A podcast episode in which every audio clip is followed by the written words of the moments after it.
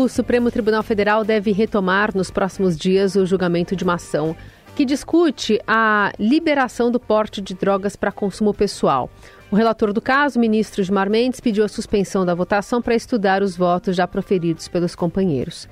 O Supremo julga a constitucionalidade de um dispositivo da chamada Lei de Drogas, que considera crime adquirir, guardar ou transportar entorpecentes para consumo pessoal. No julgamento, porém, os ministros não vão tratar da venda de drogas, né, que vai seguir como ilegal. Atualmente, embora seja crime, o porte de drogas para consumo pessoal não leva à prisão.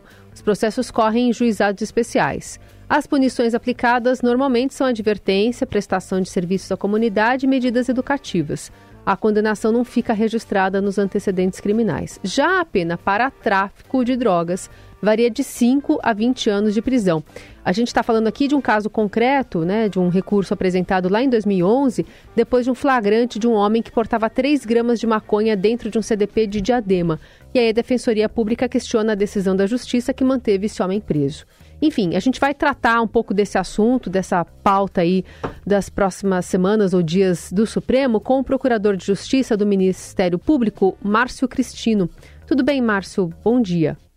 Bom dia, Carolina. É um prazer estar aqui na Rádio Eldorado, poder falar com os ouvintes. Eu agradeço muito e já vou fazer uma retificação. A pena mínima para o tráfico não é de cinco anos, é de um ano e oito meses. Ah, tá. Porque existe uma possibilidade de redução de pena, que é muito aplicada, e substituição por penas alternativas, ou seja, o tráfico apenas por si, abstratamente considerado, não dá automaticamente cinco anos de reclusão. Vamos só frisar esse, esse, esse fato. Uhum. Boa, obrigada.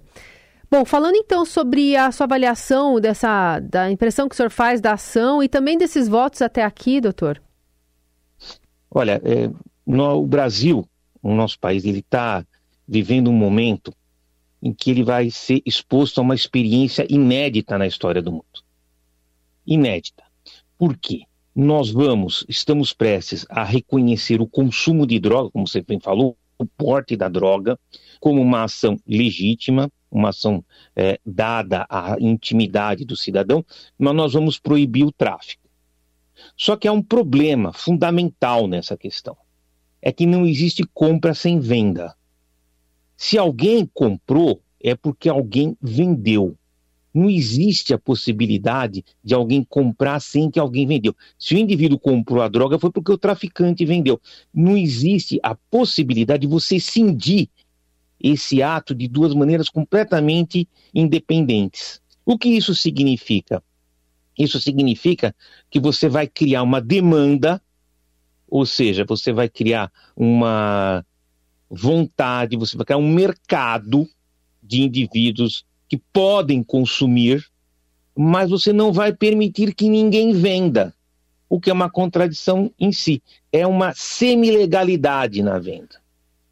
A questão que vai se colocar, e é isso que tem que ser é, visualizado por quem defende essa tese, é que esse espaço de venda que é proibido, né, ilegal, ele vai ser ocupado por alguém. Esse espaço é ocupado. É uma questão de. É, não é. Nem existe esse termo, mas vamos apenas aventurar. É uma semi-legalidade. Então, ele vai ser ocupado. Alguém vai vender para que o indivíduo compre. Quem é que vende, que vai vender essa droga hoje, na nossa perspectiva, no Brasil hoje, que é? Quem vende são as grandes organizações criminosas e as facções. Então, legitimar o consumo de drogas sem regular de alguma forma o fornecimento é, é um sonho de, ideal para o PCC, para a família do Norte, para o Comando Vermelho, para os amigos dos amigos e assim por diante. Por quê? Porque essas organizações vão, criminosas vão ter o monopólio da venda. Só eles vão vender, como acontece hoje. Só que hoje o consumo ainda é limitado. O que vai acontecer é a criação de uma demanda muito grande sem o fornecimento. Então, isso é impossível não reconhecer que isso vai fortalecer, vai tornar extremamente mais ainda, mais do que já é, as grandes organizações criminosas, especialmente no nosso país, as facções tal como eu já apontei. Em todos os países do mundo onde houve a liberação, de alguma forma, houve também a regulação da oferta. Ou seja, é, quer no Uruguai, quer na Holanda, quer no, onde o consumo é, é tolerado dentro de certos limites, houve uma regulação de quem vende, ou vende na farmácia, ou vende no bar, ou vende é, na loja de, de maconha, como em alguns lugares, alguns lugares nos Estados Unidos. Mas há sempre essa indicação de quem é, é que vai vender. Porque se você não disser quem vende, você vai estar legitimando, mesmo que indiretamente, o tráfico.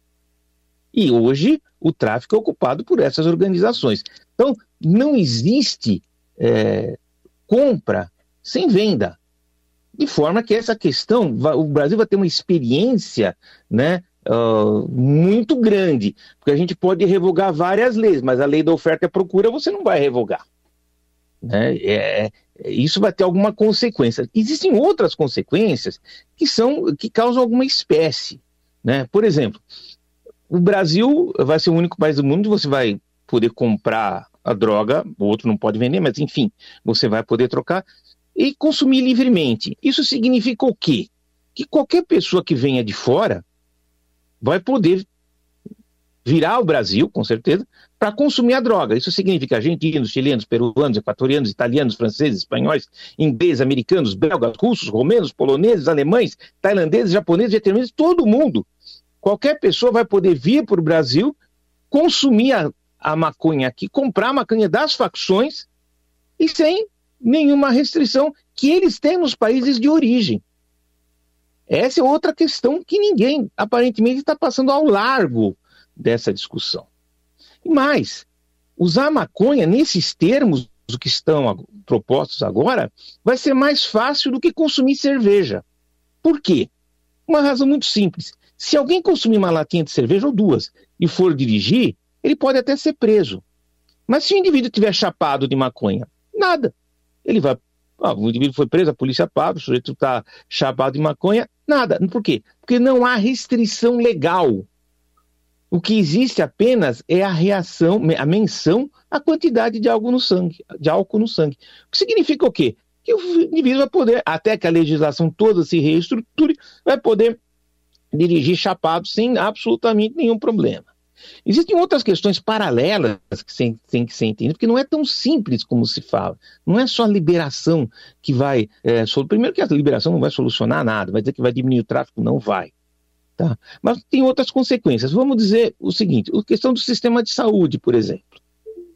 Né? Nós temos um SUS que é sobrecarregado, que já não mal atende as pessoas e vai ter condição de atender ao mercado de viciados que vão é, surgir em razão dessa liberalidade?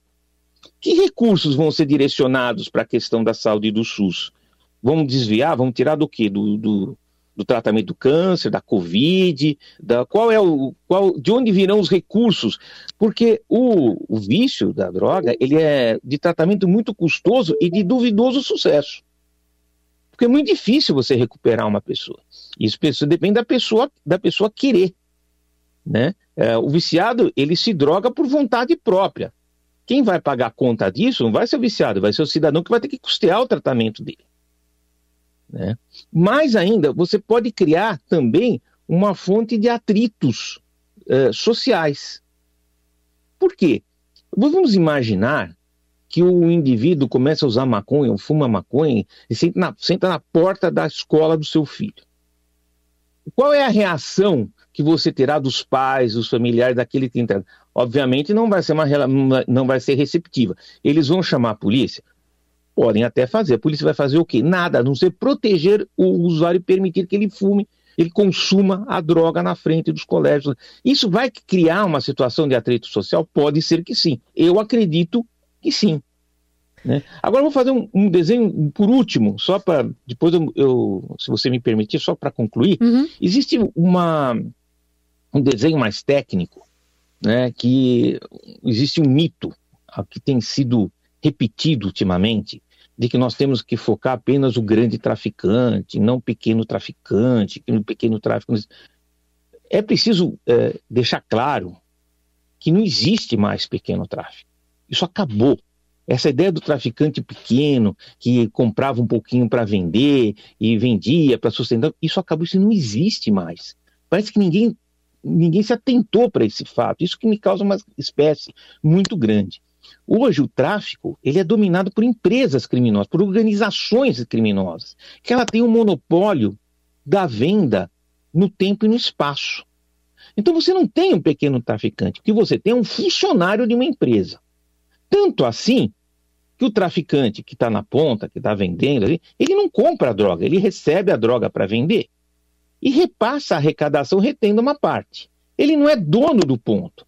Esse espaço que ele ocupa vendendo, esse pequeno traficante, ele é cedido pela empresa criminosa, que mantém inclusive os turnos de venda. De tal forma que se um terceiro, um qualquer, vou usar, vender, o cara, vamos supor que um indivíduo numa um surto venha e diga assim: olha, eu vou comprar maconha, não sei aonde, e vou consiga e vou vender no tal lugar. O que, que vai acontecer com esse terceiro? É, das duas, uma, ou ele é cooptado ou ele é morto, porque aquele espaço pertence à organização criminosa.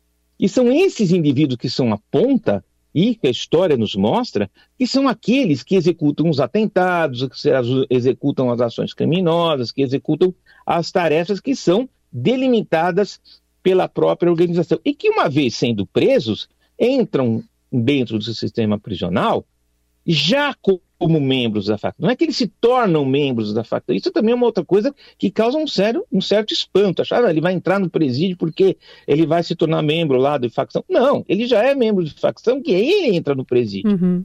Porque ele trabalhava fora para a facção. Então, é, ele vai continuar executando as ordens que forem dadas. Não há líder sem seguidores. Sabe? Você tem os grandes empresários do crime, os grandes líderes, né? É, e eles dirigem. O que você tem, o pequeno traficante, é um soldado do tráfico. Ele está no fronte. Ele é tão importante quanto o general que dá a ordem. Né? Tanto que você vê, eu vou fazer um. Até me pergunto, eu estou até fazendo um certo desabafo, né? Tanto que faça tudo que a gente lê, cada vez me deixa mais espantado. Tanto que você pode ver que você não tem mais os grandes Pablo Escobar da vida, grandes, você não tem isso mais.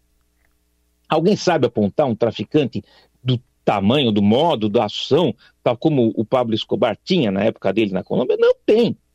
Não tem. Não tem porque o sistema é outro.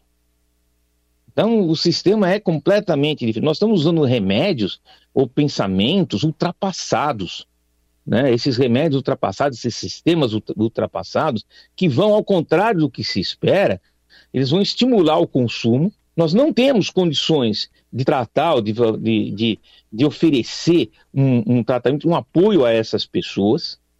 E, ao mesmo tempo, você vai estar tá dando a oportunidade para que essas organizações criminosas, essas facções, arrecadem mais dinheiro, ganhem mais dinheiro de uma maneira muito mais efetiva do que tem do que fazem. É isso que o Brasil quer? Eu não sei se é isso que o Brasil quer. Doutor. Eu tenho falado com colegas, nós temos um curso, só uma última observação. Que assim, do que nós estamos pensando agora é que nós talvez devamos propor um plebiscito para resolver essa questão, porque do jeito que está a situação vai complicar. Desculpa pela, por ter me estendido. Muito obrigado. Imagina. Não, é, é até puxando esse acento, essa, essa, essa fala final sobre o plebiscito, né? A gente viu uma reclamação grande por por, por exemplo, o, o presidente do Senado, Rodrigo Pacheco, é, falando que o judiciário estava interferindo nas prerrogativas do legislativo, né, com essa possibilidade da descriminalização do porte.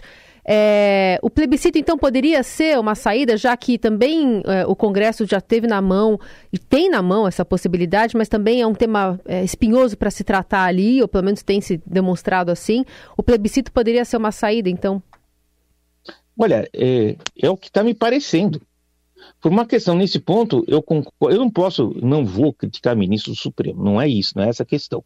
Mas o, a questão da droga, ela não se resume ao porte. É, é, uma, é uma questão complexa que envolve fornecimento, questões de fornecimento, relações internacionais. Ela não é uma questão unicamente judicial. Essa é, é talvez seja o grande problema.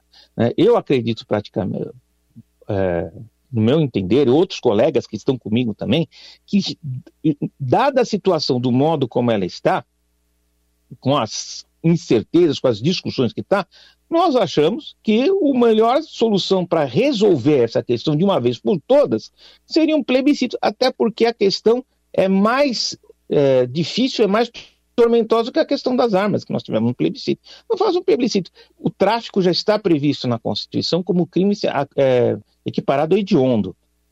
Então, nós temos que. O Brasil tem que decidir o que quer. Essa é a grande questão. O que o Brasil quer? Nós queremos ser um país tolerante, nós estamos contribuinte até com do jeito que está, com consumo livre sem fornecimento, uhum. ou o Brasil quer outra solução? Então, eu e outros colegas entendemos que para solucionar essa questão a melhor coisa é um plebiscito. Muito bem, a gente ouviu aqui na Eldorado o promotor, procurador de justiça do Ministério Público, Márcio Cristino, que também participou das primeiras investigações sobre o PCC é, aqui em São Paulo. Verdade. Obrigada, procurador, pela conversa. Até a próxima. Eu, eu, eu agradeço e peço desculpas às vezes pela intensidade ou pela demora na fala, é que é difícil, é muito difícil para nós termos um espaço para falar. Então agradeço a Rádio, a Rádio porque normalmente o espaço é para a parte contrária. Mas eu agradeço a Rádio Eldorado, eh, agradeço a Carolina, muito obrigado, agradeço a oportunidade, estou sempre apto a qualquer tipo de debate. Muito obrigado.